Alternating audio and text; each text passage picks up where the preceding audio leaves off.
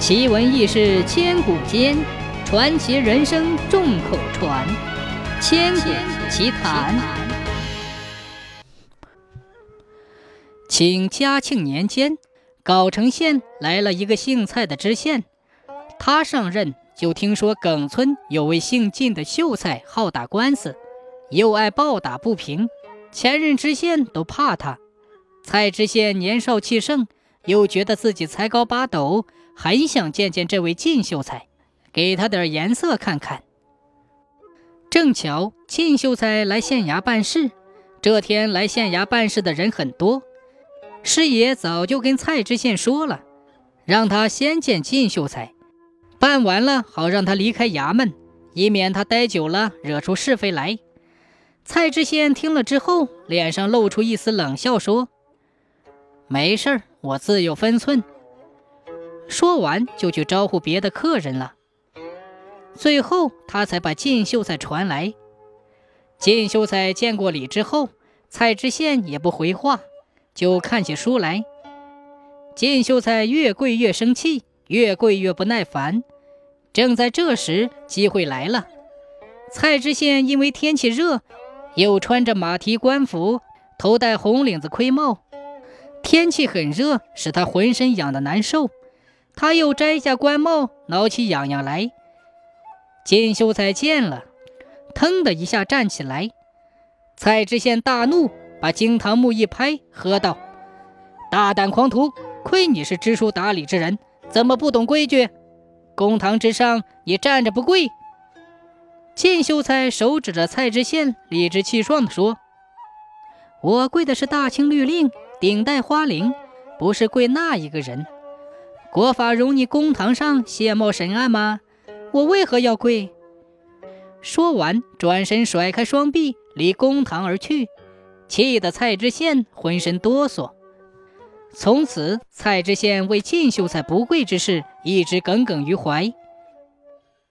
这一天，他想起来了，就找了一个借口，叫衙役把靳秀才传来。蔡知县坐在大堂上。两边的衙役站在两旁，摆出一副要审案的样子。金秀才到了大堂之上，直挺挺地站在那里不跪。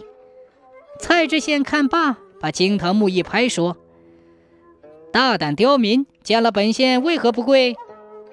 金秀才却站着不动。蔡知县又叫了一声：“跪下！”金秀才仍毫无反应地站在那里，东张西望。蔡知县火冒三丈说：“靳秀才，我的爷。”靳秀才这才答应。哎，有事儿啊？蔡知县问：“你为何见了本县不跪？我叫你爷行了吧？”靳秀才说：“你叫我秀才爷，我叫你县太爷，咱俩扯平了。秀才爷不跪县太爷。”气得蔡知县胡子直翘。于是心不甘。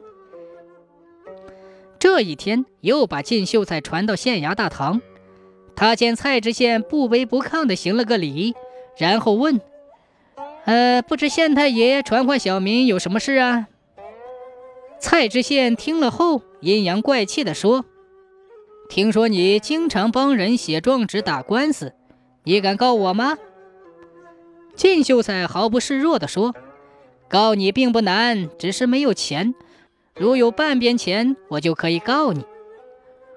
蔡知县想也没想，叫人拿来凿子和一枚嘉庆通宝，亲自把钱一凿为二，满不在乎又略带讽刺地说：“嗯，看你如何告我。”靳秀才不吭不响地接过半枚铜钱之后，满脸威严地对蔡知县说：“物证在此。”我要告你毁坏国宝，欺侮皇上，看你该当何罪！说完，便拿着半枚铜钱就走。蔡知县一听，吓得冷汗直冒，两腿发抖，连忙起身下堂，拦住靳秀才，低声下气地说：“哎，靳秀才慢走，下官知罪了。”靳秀才强忍着笑，客客气气地说了一声“告辞”，便扬长而去。